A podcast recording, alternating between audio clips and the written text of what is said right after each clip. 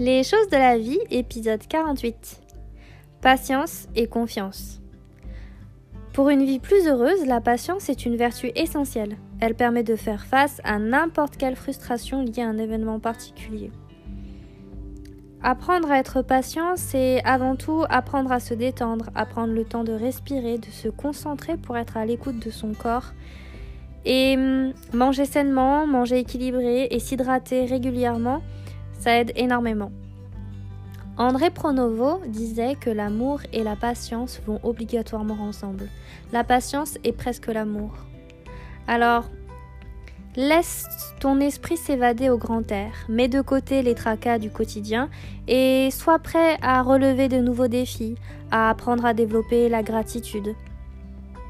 N'importe quelle relation qu'elle soit, professionnelle, amicale ou amoureuse, pour qu'elle soit solide, se base avant tout sur la confiance et sur la patience. Apprendre à prendre le temps, c'est déjà une grosse partie du chemin de fait.